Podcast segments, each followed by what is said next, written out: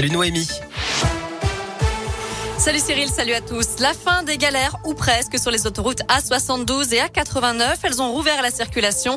L'épisode de pluie verglaçante entre la Loire et le Puy-de-Dôme est terminé. Des conditions de circulation délicates qui ont provoqué de nombreux accidents. Les pompiers de la Loire, par exemple, ont dû intervenir près de 150 fois ce matin. C'est quatre fois plus que d'habitude, principalement pour des accidents sur les autoroutes. Il y a eu aussi plusieurs dizaines d'interventions pour des chutes sur la voie publique. Certaines avaient même, certains avaient même emprunté leur vélo pour circuler. Il n'y a pas eu de blessés graves, heureusement. Attention d'ailleurs, un nouvel épisode de pluie verglaçante pourrait intervenir demain matin sur nos départements. Un nouveau record dans les écoles, plus de 21 000 classes fermées cette semaine pour cause de Covid en France, 1472 dans l'académie de Lyon qui compte près de 28 000 élèves positifs au Covid.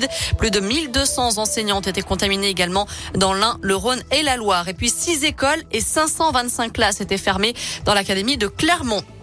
Il avait frappé deux élèves infirmières devant l'hôpital Flaria à Bourg. Un homme de 21 ans, de 41 ans, a été condamné hier à 8 mois de prison avec sursis pour des faits survenus mardi.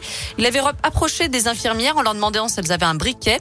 Lorsqu'ils lui ont répondu non, les victimes ont reçu plusieurs coups de pied de cet individu qui avait 2 grammes d'alcool dans le sang et qui venait de fuguer d'un hôpital psychiatrique. Valérie Pécresse en déplacement dans l'Ain. Aujourd'hui, la candidate Les Républicains à la présidentielle est attendue cet après-midi à la maternité du centre hospitalier du Haut-Budget. Un déplacement qui devrait être perturbé par les militants antinucléaires de l'association SDN Budget. Ils ont prévu de se rassembler à Oyonnax à Valexpo avant, avant une table ronde de la candidate avec les acteurs de la santé. Dans l'actualité en France, la mère du garçon retrouvé mort dans une valise en Seine-et-Marne a été interpellée ce matin et placée en garde à vue. Elle s'était réfugiée chez un membre de sa famille. Une enquête a été ouverte pour homicide volontaire sur mineur de moins de 15 ans. Une autopsie est prévue dans la journée pour déterminer les causes exactes du décès de l'enfant âgé de 10 ans. Marion Maréchal, de retour en politique, c'est ce qu'elle annonce aujourd'hui dans les colonnes du Figaro. La directrice de l'Institut de sciences sociales, économiques et politiques à Lyon laisse d'ailleurs sous-entendre qu'elle pourrait soutenir Éric Zemmour pour la prochaine élection présidentielle et non pas sa tante Marine Le Pen. Elle pourrait aussi se présenter aux prochaines élections législatives. On termine avec un mot de sport et du tennis. Daniel Medvedev rejoint Rafael Nadal en finale de l'Open d'Australie. Il s'est qualifié ce midi en éliminant le grec Stefanos Tsitsipas en 5-7. Rendez-vous dimanche matin pour la finale messieurs. Chez les dames, l'américaine Danielle Collins affrontera l'australienne Ashley Barty. Ce sera demain matin à 9h30 heure française.